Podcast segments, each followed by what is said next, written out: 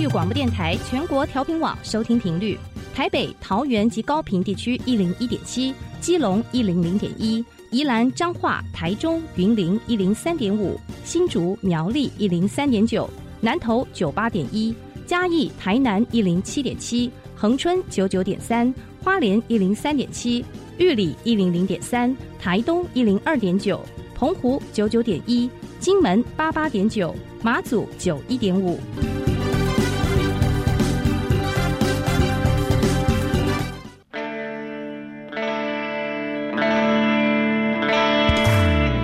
时时有惊喜，生活处处是学习。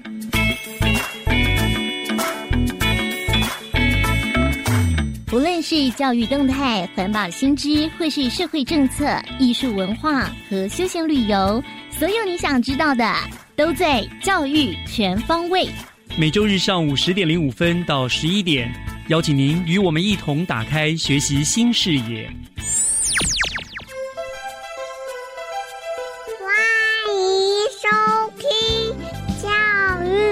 全方位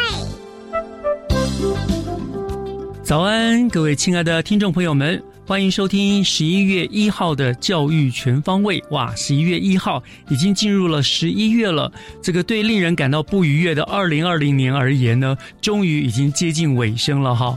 那我要祈祷全世界的疫情呢，不要像许多专家所预测的说会再一次掀起一波高峰。那我更要祈祷说，希望有效的疫苗赶快上市，让大家都可以摆脱这个可怕的疫情的噩梦啊。进入二零二一年呢，希望全世界的人类。生活步调都能够慢慢慢慢的恢复正常，然后可以自由往来于地球的每一个角落。希望我们让我们大家一起来集气哈，我们地球人大家一起加油。那今天的教育全方位呢，首先我们就要进行的单元就是学习加油站 Happy Speaker Fun Talks。学习加油站，掌握资讯，学习价值。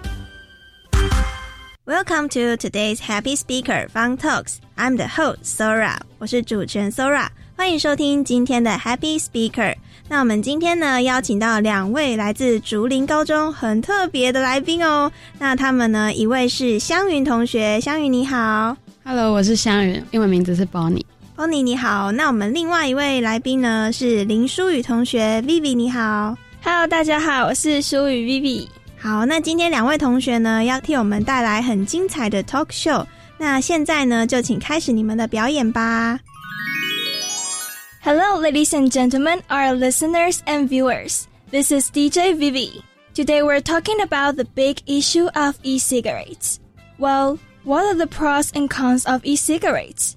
And do they really help cigarette addicts quit smoking? The special guest today will answer for us. Let's welcome our guest, Dr. Bonnie from the Rehab Center. Hello, Vivi. Hi, everyone. Thank you for inviting me. Hope everyone of our listeners and viewers can pick up some useful information about e-cigarettes. Alright, let's cut to the chase. The controversies of e-cigarettes have become a serious issue nowadays. People regard e-cigarette as a healthier type of cigarette, even a rising product to fight against the traditional one. But the image quickly changed after a string of hospitalizations and deaths were connected to vaping. You're right. E-cigarettes are considered a trendy therapy, which may help cigarette addicts smoke less or quit smoking, and the treatment was called NRT, the abbreviation of nicotine replacement therapy. But they also cause the higher proportion of getting stroke. Furthermore, the odds of getting respiratory and heart diseases, such as bronchitis, lung cancer, and myocardial infarction are also higher than traditional cigarettes. What's worse, 70% of those who have tried e-cigarettes still couldn't get rid of traditional cigarettes, and some of them even started to use both of them. Wow, the sickness caused by e-cigarettes isn't less than the traditional ones. People's thoughts about e-cigarette are very different from the facts of it. Also, the addiction of e-cigarettes cannot be ignored. According to the e-cigarette samples inspection results from Taiwan Food and Drug Administration, nearly 80% of e-cigarette liquid contains addictive nicotine. Yep, the nicotine content in e-cigarettes isn't less than that in the traditional ones.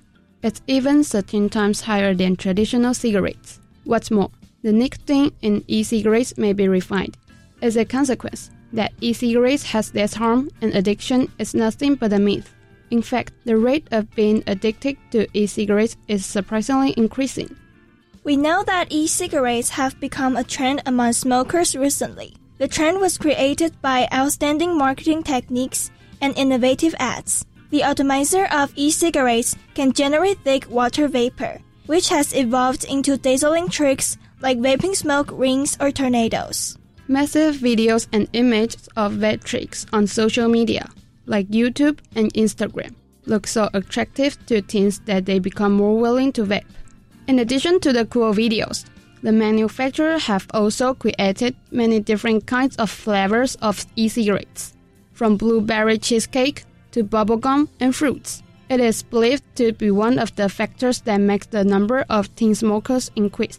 Teenagers are easily attracted to the fancy tricks of e-cigarettes, and the rising of vaping rates is also the reason why many nations have issued bans on e-cigarettes. For instance, the government of India has already banned all forms of e-cigarettes, including manufacturing, importing, and selling. As e-cigarettes are known to be harmful to our health, our government also announced that e-cigarettes are not allowed now, since teenagers are the primary considerations. Besides, according to the studies, those teens who have tried e-cigarettes may have more possibilities to expose to the disadvantages of traditional cigarettes or drugs. Nevertheless, E-cigarettes cannot be a replacement therapy for smoking. Refuse all types of cigarettes is not only good for yourself, but also helps maintaining our families and friends' health. Agree. Let's quit smoking and vaping to get a healthier life, since health is above wealth. If you would like to seek advice from our professional consultants, you are always welcome to come to our rehab center.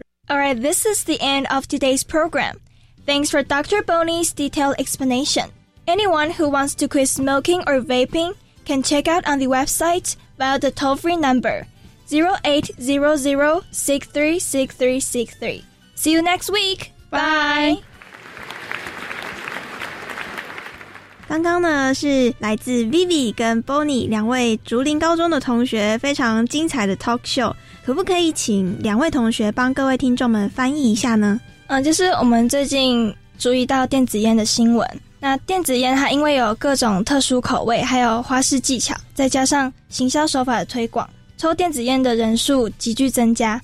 除此之外，也提供更多管道让青少年接触烟品，甚至是毒品。电子烟原本被视为能够帮助烟瘾者戒烟的方法之一，但是经过研究发现，它的成瘾性比传统纸烟更高，而且对人体造成的伤害并没有比纸烟少。所以我们想要。借这个机会和大家说明电子烟的危害。然后，因为近年来就是传统烟的人数稍微趋缓了，但是吸电子烟的人数反而上升了，所以我们想借由议题这个 talk show 来向大家更知道说电子烟是什么样的一个产品，因为大多数的人其实并不了解电子烟背后的危害。Bonnie 跟 Vivi 呢，就帮我们介绍到，哎，电子烟的危害，嗯，会让我们身体产生什么样的反应？我觉得你们的设计非常的特别，有来自 Doctor Bonnie，这个是 Happy Speaker，好像第一次出现的角色扮演哦。我觉得你们非常的用心。那其实我也很好奇，就是两位同学啊，在日常生活中或者是校园生活，哎，会接触到电子烟吗？我们是有听说在学校会有人抽烟，但是跟我们亲近的人是没有。某些班级这样子，但是就是我们自己比较亲近的师长跟朋友就比较没有这样。那如果今天啊，在校园当中，或者是你的朋友，呃，突然间跟你说：“哎，Bonnie 还有 Vivi，我这边有电子烟，你们想不想要试试看？”同学会做出什么样的反应呢？嗯，就是先尽量拒绝吧。如果最好是不要遇到这种情况啦，真的不幸遇到的话，就尽快离开现场。可以说有事或是开个玩笑，然后赶快离开。嗯，我的话，我可能会跟他说，我自己本身就不是很喜欢烟味。因为我真的觉得烟味好臭啊！但是其实电子烟现在就是它的技术是日新月异的，它有各种水果口味。因为我有时候在路上会看到，诶，为什么前面有一个人开始吞云吐雾，可他闻起来那个味道又不是普通的烟的味道，我就会看到啊，这原来就是传说中的电子烟。那其实我之前呢有访问过少年警察队的队长，他就有提到说，其实电子烟啊，还有一些新形态的毒品，是现在小朋友也会防不胜防的。所以各位同学们，还有各位听众们，也都要特别小心哦。刚刚同学有提到说，呃，身边有人曾经吸食电子烟，那你们有观察到他们曾经发生过什么样的事情吗？可能最多最多应该是被退学，因为这些事情并没有离我们的生活太近。所以是实情那边我们比较不了解，这样。好，这也代表说我们在校园中的防毒还有防有害物质的功效做得蛮显著的。所以呢，同学们在校园当中比较不会接触到这些有害的物质。那既然提到了电子烟，同学认为学校当中还有可能会出现什么样的有害物质呢？现在有一种随堂考的感觉，可能大家比较常听到就是毒品嘛，跟校园霸凌。毒品的话是有听说像 K 他命或是海洛因之类的，这些毒品有可能会加在呃香烟里面，或者是伪装成糖果、咖啡包、咖啡包，对，然后来引诱学生或是甚至是小朋友去接触。没错，因为刚刚呢，我提到说之前少年警察队队长呢就有提到说。毒品啊，现在分为很多种新形态的形式出现，它会让我们哎掉以轻心，就说哎这个好像是一般正常的物品。但是呢，我们借由节目呢，也要提醒各位听众，还有各位听众们的孩子们，千万不要轻易的尝试，因为呢一失足成千古恨。这个是从我求学时代呢就一直看到的标语。那我也很好奇，如果同学们陷入电子烟或者是像毒品啊、毒咖啡包这样的险境，两位同学会怎么做呢？如果身边有朋友或是同学陷入这种危险的情况的话，那会先好好跟他说明这些东西。对身体的影响很大，那尽量说服他远离这些不好的东西。那如果他听不进去的话，就跟他们保持距离，不要受他们影响。我自己的话，尽量是不要让自己陷入这种状况。那如果身边真的是有人是有在吸毒或者是吸电子烟，当然就是先告知他们这些东西对他们身体的危害是什么，然后。嗯，也是尽量劝吧。但如果他们真的听不进去的话，那就也是保持距离，不要让自己被影响。因为人家说近朱者赤，近墨者黑嘛，那就离这种比较不好的行为、不好的东西远一点。嗯，没错。我们如果没有办法阻止他，但我们也要保护好我们自己。我觉得这一集好像变成反毒宣导特辑了。那我们谢谢竹林高中两位同学，湘云同学还有舒雨同学，今天为我们带来很精彩的 talk show。要记得哦，talk show 最后呢有提醒各位，有一支真正的戒烟专线，它是零八零零六三六三六三。那我们呢就一起跟着我们竹林高中的同学呢。反毒反电子烟。那我们今天呢，也很感谢两位同学到我们节目当中来当我们的 Happy Speaker。那节目的尾声，也请同学跟我们听众们说声再见吧。大家拜拜，拜拜。我是主持人 Sora，我们下次见。接下来，请听教师小偏方。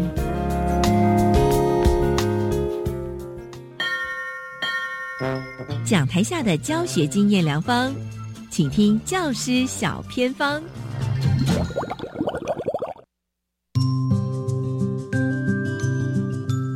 欢迎所有听众朋友加入今天的教师小偏方，我是季杰。今天呢，要走进荣富国小，聊聊学校的特色课程。非常开心邀请到学校的学务主任在空中陪伴我们，也就是何资香主任。主任你好，主持人好，各位听众大家好，我是荣富国小学务主任何资香。是主任，学校是位在哪里啊？我们在新庄高中附近，在中和街上。今天呢，要来分享学校的一些特色课程哦。听说大家都是运动的好好手，然后在游泳啊，甚至在书法能文能武，怎么那么厉害呀？学校在这两个。部分呢是非常的着力哈，那我们学校的特色课程呢，主要是分两大类，呃，一个是在游泳，一个是在书法。那学校呢，在这些课程的安排呢，都是从三年级到六年级都有渐进式的课程安排。那我们的游泳课呢，就是从三年级每一个小孩一个学期呢会有五周的游泳课，所以呢至少每个孩子会上到十堂的游泳课。那每一个孩子从三年级到六年级呢，等他毕业的时候，他都可以达到那个游泳的认证，就是国民中小学有一个游泳认证，最少呢都是会有到水踏的这个等级。那水踏的等级呢，就是在游泳能力跟自救能力上都有一定的要求，比如说像游泳能力方面，就是要能够自由式游十五公尺，那在中途呢可以换气三次，大概就是类似像这样。那刚才主任有修啊，有分等级，对不对？对，呃，是怎么分级法？呃，中小学的那个分级呢，它总共是分五个等级。那我们小学的部分呢，就是会教那个海马，最简单就是海马级，再来是水獭级，到最高级就是旗鱼，第三级是海龟，那第四级是海豚，最高级是旗鱼。那小学毕业，它是要求到水獭这个等级就可以了。哦，好，如果说你想要再精进的话，是可以不断的往上。对我们学校每年都会有那个夏季的娱乐营，报名人数也都非常多。那如果说家长就是对孩子很想要增进孩子的游泳能力，他是可以连续报很多期。那在这个每一期当中，我们都会帮孩子去检核他的能力。如果他能够达到另外一个等级，那他在学校的时候，我们就会从下一个等级去检核他。哎，所以他有可能毕业的时候是达到其余是有可能的。好，当然像今年是不是疫情的关系哦，所以可能都要先中断一下下。对，没错，像今年疫情的关系，游泳课就真的就没有上，一直到六月我们才有让孩子去上。对，就是因为疫情的关系，所以学校游泳是有停的。然后暑假这个夏令我们是有开的。好，现在我们就请那个六年级的许曼希同学来跟我们分享一下上游泳课的心得。我觉得游泳课非常有趣，因为每次都可以在上课之前，老师都会给我们一些自由时间，然后我们就可以在水中，然后做自己想做的事情，可以游泳，也可以倒立，也可以翻跟斗，可以跟同学一起玩，或者丢球或玩鬼抓人，然后就很好玩。然后上课时间，老师也会教很多。我们以前没学过的东西，然后我也学到了很多游泳技能，也很期待下一次可以再上游泳课。哇，主任，谢谢你带来的学生来分享上游泳课，听见孩子的分享，真的就很真实这样子。那当然很像你们学校的书法也是不错的。对我们学校呢的书法推广呢是很深受欢迎的，尤其是我们之前有一位书法老师，他现在已经退休了哈，陈仲健老师，在他的带领之下，我们学校的书法耕耘呢大概有将近快二十年。那我们之前呢也曾经跟大陆的学校做一些交流的活动。那我们现在的书法的课程部分呢，也是从三年级就会开始，每个孩子一个学期都会有二十堂的书法课。那刚开始呢，都是比较基础的硬笔书法，也会渐进式的，到后面每孩子都是可以拿起毛笔，然后写出很漂亮的字。那我们学校老师在这部分的课程呢，就是也很用心的在经营，所以每一年我们学校的书法成绩表现都非常好。像今年呢，我们学校的小学生参加新庄区的语文竞赛，那个书法比赛就。获得了第三名，还要继续参加试赛，所以成绩也是非常的亮眼。好，那主任也想问一下，比如说像书法，它就有一些成果成品出来哦，你们会不会也帮学校的孩子办一些展览之类，或者是在哪里可以看到他们的成果？对，这个主持人真的太内行了，没有错。我们像在学生，我们在二楼的书法教室旁边就有一个艺文走廊，就是会展示学生的书法作品。那我们学校的楼梯间也都是学生的书法作品或者是绘画作品，那就是只要能看得到的地方都可以看。到孩子作品的展现，也会让孩子觉得说：“哎，我的作品有展现在上面，他们就会觉得更有成就感。”我们今天也非常的开心，找了我们学校呢书法呢写的很不错的江玉佳同学来跟我们分享一下书法课的心得。每次写书法的时候，就是心情都会变得很平静，然后到三到六年级学书法课，就是字也变得越来越好看。也能知道在哪个位置下笔，字要写的大还是写的小。每我上书法课非常的开心，然后每次在写的时候都觉得自己很有译文的气息，然后非常的棒。哇，在荣富国小真的可以变成译文少男少女呢！主任，你们真的在不管动跟静都很认真在推动特色课程。可是你们在这样的推动的时间或是过程当中，有没有什么比较挑战的地方？呃，挑战的部分像。像在游泳池的部分哈，的确也真是一个像，尤其是到今年的疫情发生的时候，发现其实是还蛮大的问题，就是说变成就是呃泳池的经营是比较困难，因为经费的部分就变得比较少。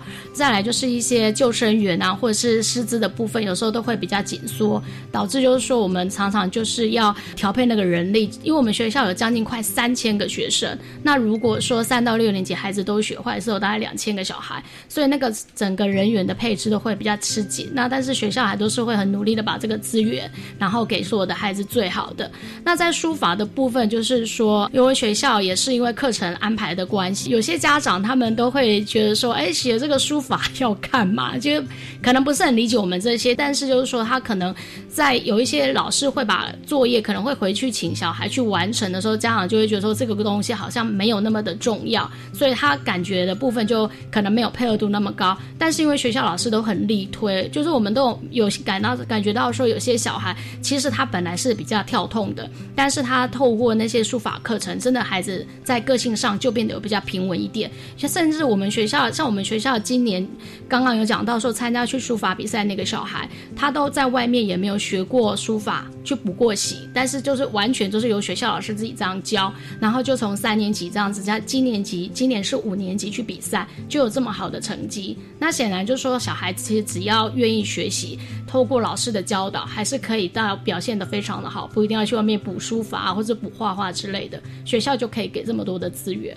是的，当然，主任我也知道，说你们除了像是游泳、书法是特色课程嘛，另外还有一个，它虽然不是特色课程当中，但是也凝聚了很多的力量哦，连这个家长啊 也一起加入，那是什么呢？是足球队。然后我们学校足球呢，也是一段辛酸血泪史。就我们学校足球队在之前刚创的时候呢，也是因为有一个教练非常的热衷，但是孩子一开始比赛的时候，其实成绩都非常的不是。很理想，我们甚至是连续了五年，每次比赛都只有零分。后来终于突破了这个困境之后呢，孩子就越打越好，越踢越好。然后现在我们学校的足球队也是新北市的那个重点学校，那教练呐，还有家长们都非常的支持。所以像他们每一次，像我们最近这几年的成绩都非常的好。出去比赛的时候，教练跟后援会他们都会很贴心，也会帮孩子设计那个个人的特色小物。比如说呢，就是孩子也会有个抱枕，然后抱。可能做成足球的衣服的样式，然后上面就绣着孩子的队号码跟他的名字，那做成这个纪念，那孩子就会觉得在这个比赛过程当中就得到一个很好的鼓励，然后就是变成他们踢的一个动力。那其实就是台上十分钟嘛，台下十年功。有时候看他们这样比赛，真的非常的辛苦，也非常感谢这些足球教练还有后援会家长们的协助。哇，是今天呢，真的非常谢谢我们主任的介绍，让我们知道荣富国小的孩子真的就是能文能武哦。那希望大家有机会呢，也可以去看看学校的一些成果。那今天呢，就再次谢谢荣富国小我们学务主任和资乡主任的分享，感谢您哦，谢谢。如果明天看不见太阳。整个世界会变成怎样？在最后这一刻，让我紧紧抱你，抱着你，抱着你，我抱着你。如果生命。过真是无常，我愿坦然面对而不慌。有你在我身旁，有你给我力量，抱着你，抱着你，我抱着你。的眼神充满爱和光，让我不畏惧明天黑暗。烦恼、忧愁、悲伤，一切都不重要。抱着你，抱着你，我抱着你。我只要抱着你，抱着你，抱着你。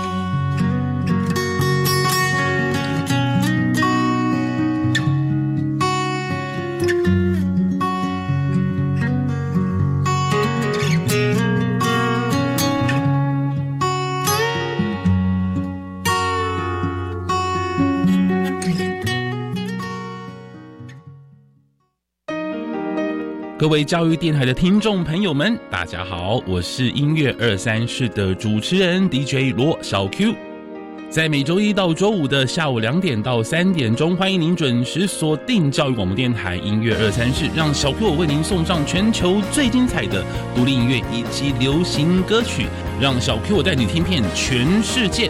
想听最棒的音乐节目，就锁定教育广播电台音乐二三室。大家好，我是文华高中学校秘书魏秀兰。线上开放式课程，也就是大家熟悉的摩课师，是自主学习的最佳良伴。不论是国内各大学的开放式课程，或是国外的网站如 Coursera、可汗学院，只要有网路，你就可以不受地域限制，依自己的兴趣选课哦。教育电台让您深入了解新课纲。照顾有长照需要的家人，就像陪他们穿越黑暗的隧道，苦不堪言，外人很难了解。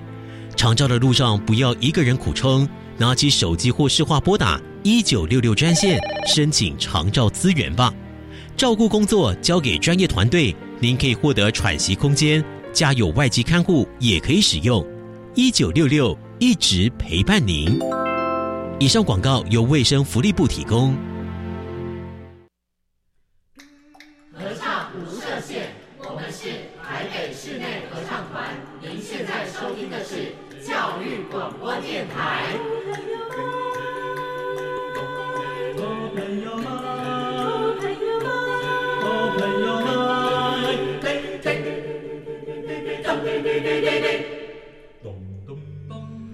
就爱教育电台。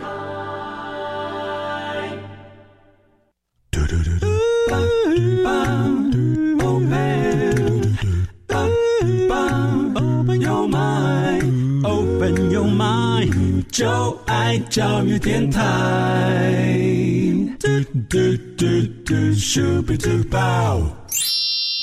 打开您的幸福生活新视野，请听学习城市万花筒。您正在收听的节目是教育广播电台《教育全方位》，我是岳志忠。节目的后半段进行的单元照例是学习城市万花筒。呃，我们知道呢，十二年国教新课纲啊，它特别强调素养导向的一个教学。那么在译文领域这一块呢，它强调培养的核心素养是呃艺术涵养跟美感的素养。而我们新北市政府教育局早在很多年以前就在美感跟艺术的涵养上面下了很多很多的功夫，所以今天万花筒的单元呢，我们就特别的再一次的连线新北市政府教育局社会教育科的黄丽玲科长，我们请科长来跟大家谈一谈新北市呢怎么样的来拓展学生的艺术跟美感的体验。科长已经在我们的线上了，科长早安，叶老师早，还有各位听众大家早安。是，谢谢科长再次接受我们的访问哈。嗯，那提到这个艺术。教育哈，其实我觉得我们新北市的小朋友是非常非常幸福的，因为教育局你们每一年都会规划很多很多课外的艺术美感体验的活动，不管动态跟静态都很多哈。嗯。可是今年因为疫情的关系，好像有很多活动不得不做一些调整，所以我想一开始就先请教科长哈，你们今年的艺术美感体验活动，你们是怎么样进行的？那目前又有哪一些规划？是不是请科长先跟大家讲一下？今年因为疫情真的是比较严峻。所以我们很多的活动跟我们美感体验的部分都很难在直接现场办理，所以我们就想说要给孩子还是要有持续体验的一个美感教育。嗯，所以我们其实有些部分就改为线上的部分。举例来讲，像我们的啊，在上半年就有十三堂的一个线上的假日艺术学校课程。嗯，然后呢，我们邀请时尚玩家的一个主持人。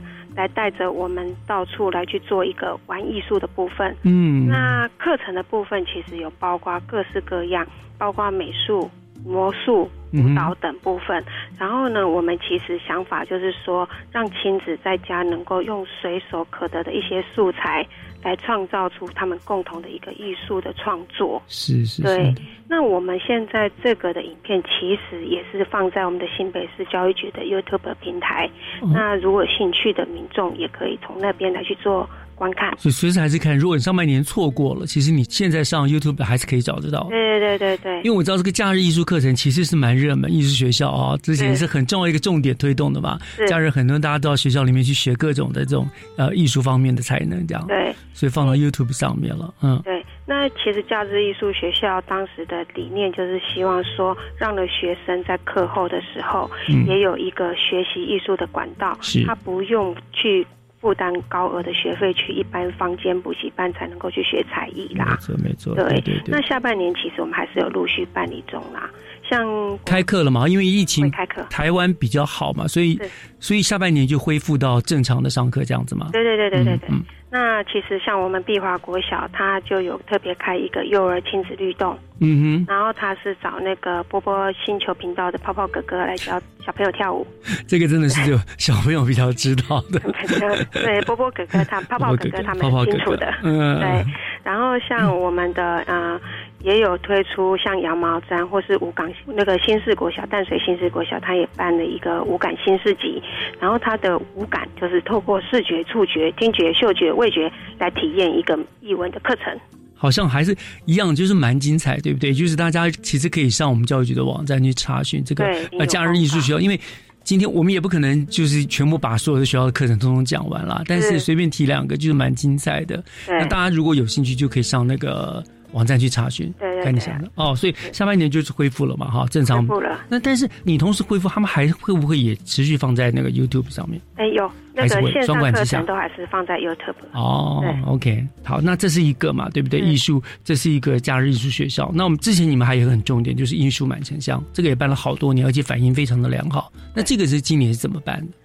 啊，艺术满城乡其实是新北市最很大的一个特色。对，就是我们全市每一个国小四年级的孩子都有机会在正式殿堂里面去欣赏一出剧，嗯。然后透过这场剧，其实我们教导孩子学会一个剧场的基本礼仪，嗯然后呢，让他们认识一些幕前幕后，或是灯光效果，或是一些音响会有什么样的感受。嗯哼，嗯，那其实我们这个整个新北市的四年级孩子大概有三万名，所以我们这个基本上都要办三四十场的那个演出。嗯嗯，那我们今年的演出是邀请黎明技术学院、庄敬高职，还有南强，还有国立戏曲学院的演出。那其实，在国立戏曲学院，它也蛮特别的。它是前面演出完之后，它后面还有他们一些我们传统技艺的一些表演。嗯这个也是引起很大的一个小朋友最爱看这种了吧？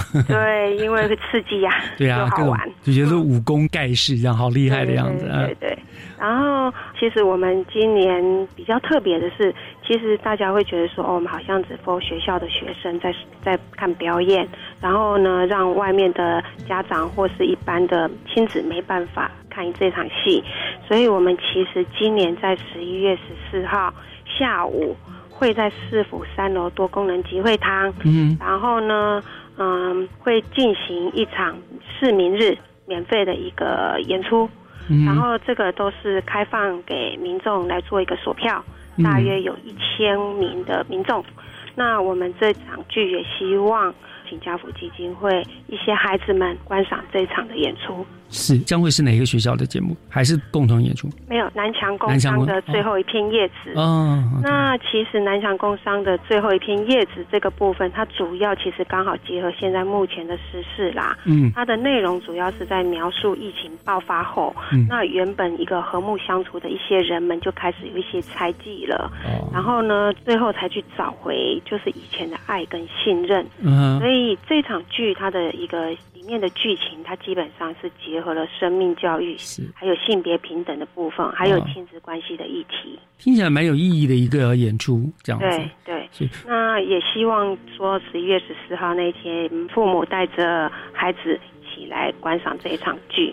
然后其实透过这一场剧，可以让孩子有一些关怀他人、一些正向思考的部分。那么他们是到哪里锁票呢？还是当天排队进场这样子？呃，我们基本上会在事先去做一个锁票，那锁票部分就是请在十一月的时候关注一下我们的新北学霸 FB，哦，OK，我们会在那边做一个公告。是这个活动，我印象也很深刻，因为我在我还没有退休之前，我是训育长，我记得每一年大概也就是这个时候吧，对不对？对对就会开始陆陆续续带学生去多功能集会堂去欣赏这些演出了嘛。是对哦，所以真的很多年了哦。很多年，可是其实都是有透过不同的剧情变化，对对结合对对不同的对议题。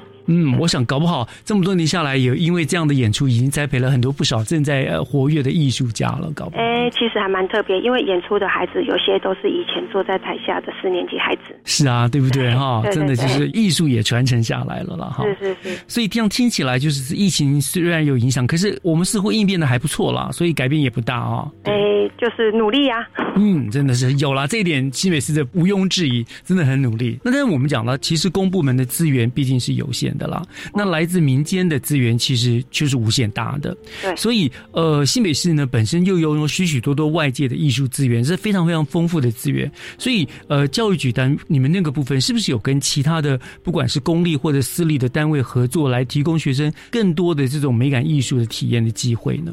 是是是，因为其实政府的资源是有限的啦。对然后其实，在艺术领域的部分，其实它所花费的时间跟经费基本上是非常高的。那我们其实民间单位都有在推这个部分，所以我们积极在跟民间单位来做一个公司协力的部分。那像举例来讲，我们其实呃已经有六年了，跟一个三一环宇文化协会，他们在九二八左右的时候都会办理一个祭孔。嗯，祭孔大典是那这个祭孔其实是应该是国内独一无二的一个活动。哦，那为什么这样讲呢？嗯因为其实它这个祭孔它是结合艺术，结合艺术它是结合音乐、舞蹈、戏剧、灯光、影像，然后呢，它是呃等于是传统的尊师重道的一个部分之外，也结合礼乐的精神。嗯嗨，那这个其实我们在新庄体育馆已经办理六年了，是然后其实每一场次都是免费的，每一年几乎都有两千人来参加。嗯，所以它不仅仅只是一个单纯的祭孔的典礼了，像一般就是在祭孔那跳那个什么六一舞之类的，是就你们还加入了很多的艺术的元素在里面，让它变成是一个祭典，也是一个艺术的呈现，这样子。对对对，像哇举例来讲，它中间就会放一个高十二公尺、宽三十公尺的一个巨幅的孔子像。嗯那在地上的地毯是用张大千的一个水墨画来铺设，的。哇塞，对对对，然后其实祭祀的舞蹈部分其实也蛮特别的，因为一般传统的祭孔大概只有八义。八一五，嗯，对，那我们在这一场当中，它是有加入舞舞跟鱼舞。舞舞跟云舞，对，那哦，鱼舞的部分其实是由我们中山国小的那个舞蹈班的孩子来做演出。嗯，对，所以其实，再结合舞舞跟鱼舞这个部分，应该是全国独一无二的啦。嗯嗯嗯，嗯我相信也是，听起来蛮特别的这样子，是。所以它可能是做一个祭孔的一个蛮特别的一个创举。嗯，对，所以这这听起来真的是蛮特别的哈，就是结合了这个传统的祭典跟艺术啊，我想对大家来说有一个新的体验，这样子。对嗯好，聊到这里，科长，我们稍微休息一下，听到音乐回来，那我知道你还有好像还有很多的例子，我们音乐回来后，我们再继续聊下去，好不好？OK OK OK，我们稍后谢谢回来。总有些惊奇的际遇，比方说，当我遇见你，你那双温柔剔透的眼睛出现在我梦里，我的爱就像一片云。在你的天空无处停，多渴望化成阵阵的小雨，滋润你心中的土地。不管未来会怎么样，至少我们现在很开心。不管结局会怎么样，至少想念的人是你。我不会把它当作游戏，因为我真心对你。总有些话是不能提，怕你会掉入选择题。我把情感自私的那一面藏在黑夜里，我的爱就像一片舟，在你的心湖无处停，寻寻觅觅一个美丽的港湾，希望不再流浪飘荡。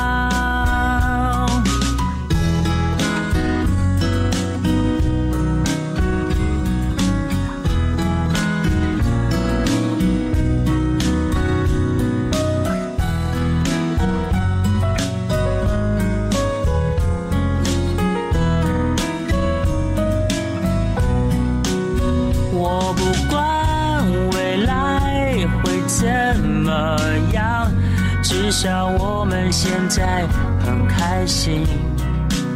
我不管结局会怎么样，至少想念的人是你。我不管未来会怎么样，但我每天都想见到你。我不管结局会怎么样，我想真的跟你在一起。如果你还是没法相信，真的没关系，我会安静的离去。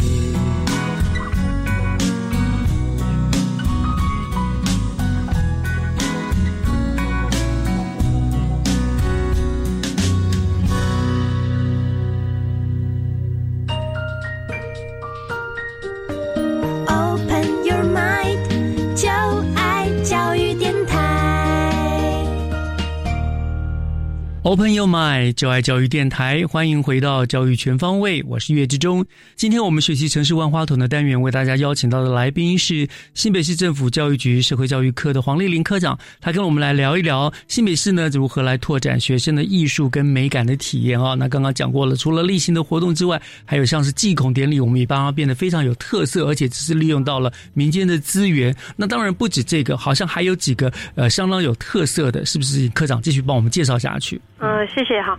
那其实我们还有跟广达文教基金会合作办理一个鱿鱼艺，嗯那我们每年都办两个主题。今年办理了米勒跟夏卡尔。那其实我们这个办这个活动，主要是将学校打造成一个微型的美术馆，让孩子在校园内可以就近就可以看到珍贵的一个大师的作品。那除此之外，我们也希望透过这个活动来培养学校里面的学生变成一个小小导览员。嗯然后呢，由学校由孩子来自己探索这个大师的作品，然后用自己的语言跟话来介绍给大家。哦，这也是很有意义的活动，而且也推行了好多年，对不对？真的，你在感谢广大，我们这样培养，就是让学生不只是看画，去接近大师的画。你说更重要的就是我们培养那种解说员，对他要更深入了解这个画的一些特色、原理啊什么之类的哈，更深入的。嗯，这是一很有意义的有寓意，而且他会到很多学校都是巡演嘛，对不对？对他有到二十个学校巡演。每一年都会这样，大概选定二十几所这啊、这两年才开始变成两个主题。哦，OK，对以前是以单一个主题。是是是，OK，这是有寓意的部分。是那还有还有一个就是针对比较区域性的，像戏子区总共十五个学校，它有办一个师生联展。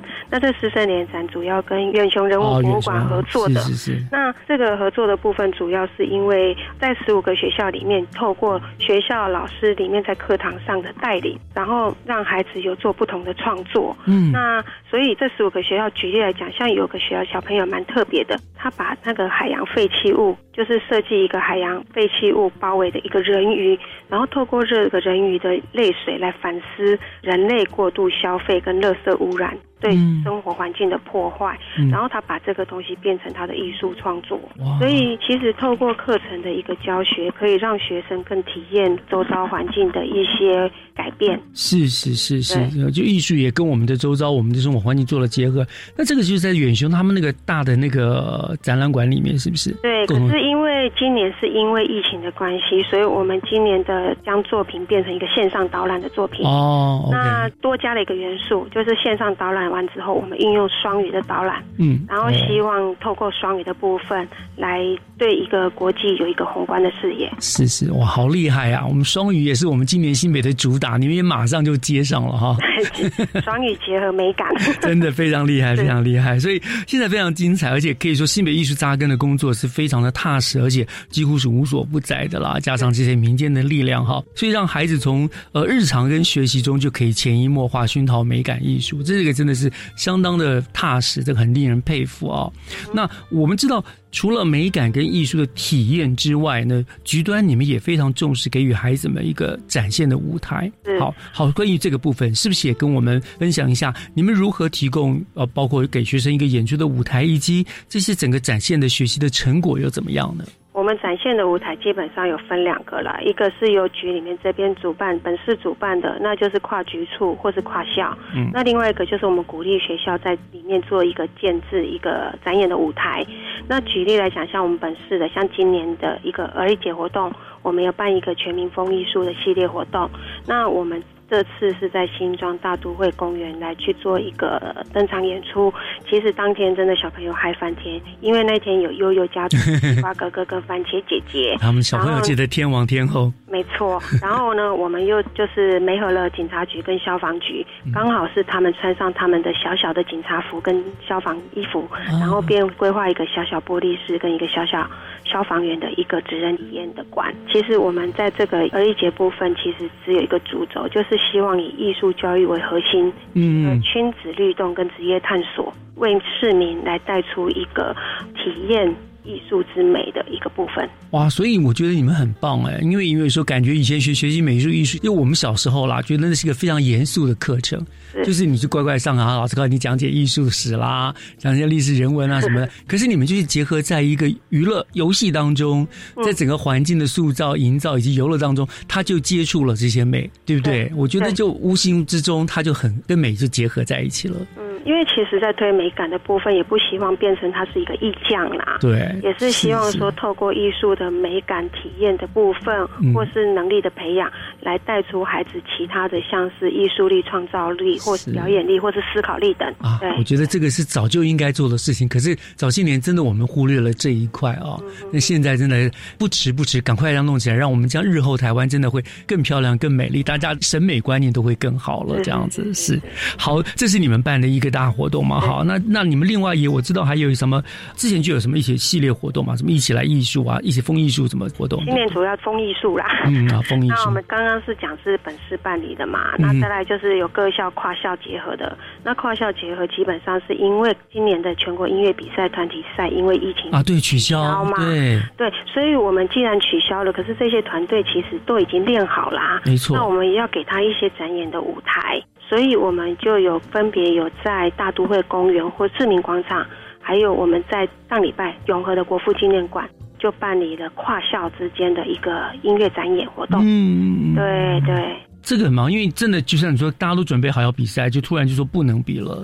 那但学生其实失落感很重的啦。对可是哎，至少我们有个舞台，让他们还是上台来比较。那虽然都是展演，可是孩子们还是会互相较劲的，对不对？对他们就是会觉得说，哎，我今天有表演，我有把我成果给展现出来。因为其实台上一分钟，台下十年功，对，所以我们基本上是希望积极创造这样子的舞台啦。嗯嗯嗯，对，好，这些把这些点都推出去了嘛，好，到这个地方让更多人能够看到孩子们的在艺术学习上面的成果，这样子。嗯嗯嗯。那那在学校内呢？你们在学校内好像也不放过嘛，也也当然啦很鼓励学校内要多一点这种机会，对不对？学校是结合最接近的部分，那所以我们现在有在想说，那我们有一个艺术的部分是思考，就是说我希望打造处处有舞台，嗯人人是秀才，所以我们鼓励学校在一个他的一个情境，或是教学场域，或是校园场域当中，规划一个展演的空间，让学生在上下课或是课余的时间，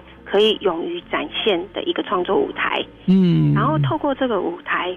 让学生有一些表演的一个自信力。是，我想多管齐下嘛。好，除了在外面外，学校里面其实利用一个小小的空间，呃，学校布置一个小小的舞台啦，或怎么样，配合节庆啦，或者是什么活动，给学生们在那边展演的机会。其实真的，而且我知道，好像很多学校都会利用，譬如说每个礼拜三或者某一天的第二、第三节那个大节的时候，就是小小的一个单元，然后就给小孩子们去表演嘛，对不对？对，因为我觉得小孩子表演，如果他愿意站在上面，表示他勇于表演，勇于。才会有自信心啊！嗯，对对对对，对我觉得真的校园就是一个很好的舞台，好，说很好。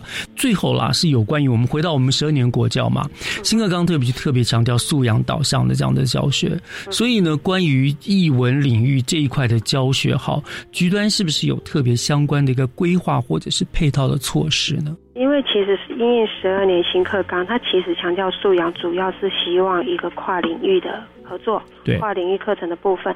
第二个是强调探索实作。嗯，那所以我们其实，在艺术的部分有思考说，我们要怎么跟其他领域来做一个跨域的结合。嗯，举例来讲，我们假设译文领域结合国文领域，就是会变成国文老师不是只有教。啊，国文科，他可以透过一个作品的赏析，然后让学生来学画、品画，然后这样子的过程来提出一个问题。那学生只要能提出问题，他就可以去反思说这个作品的意义跟价值。嗯，对，嗯嗯嗯，对，就是很棒。就是像古文就不单单只是那个读那个字的字意是什么意思，它就有很多的情境的导入，对不对？是。透过一些提问、观察、反思这一些的一个过程，可以让他其实学的更多。而且也更有意思了，嗯，不会那么单调了，嗯，是。那其实现在也知道，网络科技媒体其实是现在很发达，而且小朋友其实接受度更高，是。所以我们也是希望说，结合科技来培养，透过译文跟科技的一个结合，来培养孩子的创造力跟思考力。是是是是，就是说上课的这个方式越来越丰富了，这样子，嗯。所以其实这是一种跨领域的部分啦。嗯，那其实，在跨领域部分，我们其实以前的教育过程当中，一直只强调老师的教学，可是我们忽视了学生的自学啊。没错。所以我们其实目前也有在规划要建制一个艺术教育平台。嗯哼。那这个平台不是啊很硬邦邦的，我们希望这个平台是给学生自学的一个平台。嗯。那怎么样让学生自学呢？就是一定要有一些啊互动式的游。游戏让孩引起孩子的动机嘛？是对。那我们其实这艺术平台目前在思考，就是说，因为我们的艺文竞赛是分成五大类。那我们是想说，今年先以音乐艺术来发展。嗯，这个也很棒。你就建这个专门的艺术的平台，然后透过可能游戏互动的方式，就学习，哎，这音乐就出来了。日后之后绘画啦，什么什么，对对对，越来越多都可以这么接。或是说，今天小朋友进去到一个虚拟的博物馆，嗯，然后到了虚虚拟博物馆里面看到这一幅画，然后这一幅画里面就会自动出现当时他画作的一些原理元素，嗯，或是色彩的运用。嗯，其实这个是我们平台现在目前在规划中的。好，社教育科对推动艺术教育是与时俱进了。你们，你们用各种的方法增进学生们对艺术的涵养跟美感的素养，非常的用心。今天经过了科长您的这个分享，大家对于新北市怎么样去扩展学生的艺术跟美感体验，都有了更多更多的理解。非常感谢科长今天为我们做的说明。嗯，谢谢岳老师。嗯，谢谢科长哦，谢谢。嗯，拜拜。拜拜。今天的教育全方位就为您进行到这儿了，希望你会喜欢今天的节目内容。我是岳志忠，我们下个礼拜天再见喽！祝大家午安，拜拜。最初的引擎声回荡着街边，斑马线的行人低头走向前，多少空虚的灵魂塞在车阵里面。想着午餐要吃拉面，八卦流言像病毒一样蔓延。明星开着跑车到处去把妹，赚大钱就是大爷，玉兰却不买，没人同情卖花的阿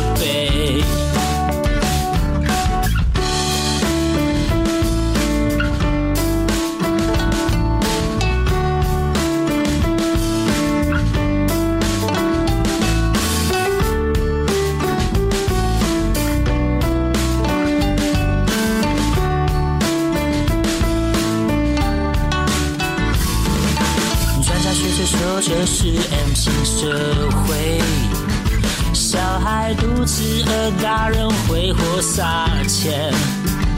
俗世新闻充满着，看完就消化。曾几何时变成粪便？似乎每个人都走得好前面，难道不曾想过要休息一回？回家路中。